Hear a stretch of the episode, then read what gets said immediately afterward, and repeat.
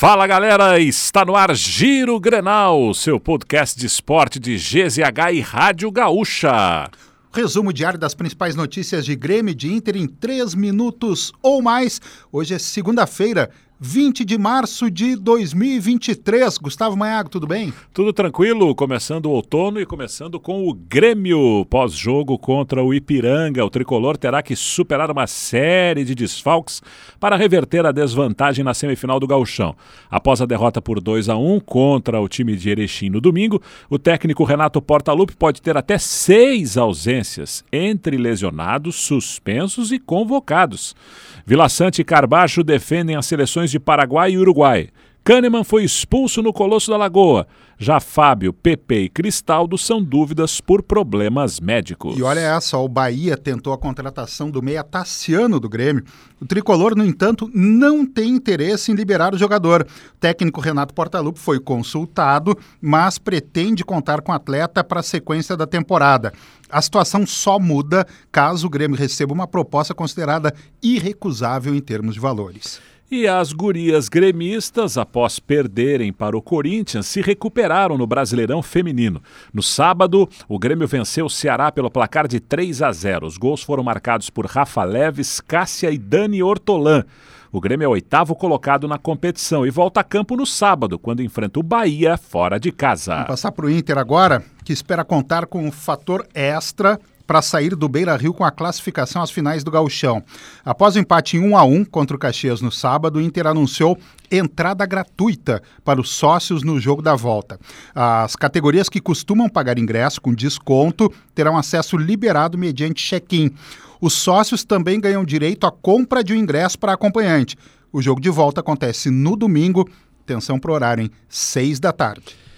E o equatoriano Ener Valência, que tem um acerto encaminhado com o Inter, foi dispensado da seleção do Equador.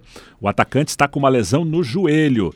No fim de semana, Ener Valência fez dois gols pelo Fenerbahçe em vitória por 3 a 1 no campeonato turco. Na data FIFA, o Equador vai fazer dois amistosos contra a Austrália. E as gurias coloradas ficaram no empate em 1 a 1 contra o São Paulo pela quarta rodada do Brasileirão Feminino. A partida foi realizada em Cotia no último domingo. Dudinha abriu o placar para as donas da casa e Fanny Galto empatou para o Inter, que ocupa a sétima posição do torneio. O Inter volta a campo no próximo domingo, quando enfrenta o Cruzeiro em Alvorada.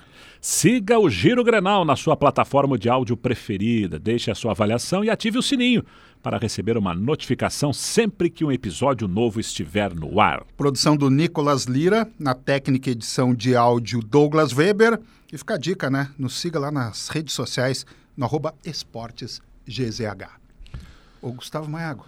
E aí? Nicolas Lira sempre bota aqui uma sugestão de pós-crédito, Uhum. que é aquela coisa que parece que surge na hora, mas é meio combinado. Tipo, né? as- tipo cenas extras, assim. Exatamente. E ele pediu pra ninguém gente olha, né? falar hoje. do- Será que alguém vai ouvir a gente Não, mas acho que tem muita bobagens? gente que só quer esse momento. Não tá nem aí pro resto. Pode ser.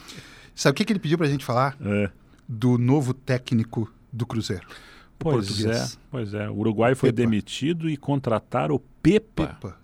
É, um pouquinho, eu- deixa eu me achar, eu não tô entendendo. É Cruzeiro, Pig, Porco, é Português, Palmeiras. Não, é Cruzeiro mesmo, né? Cruzeiro.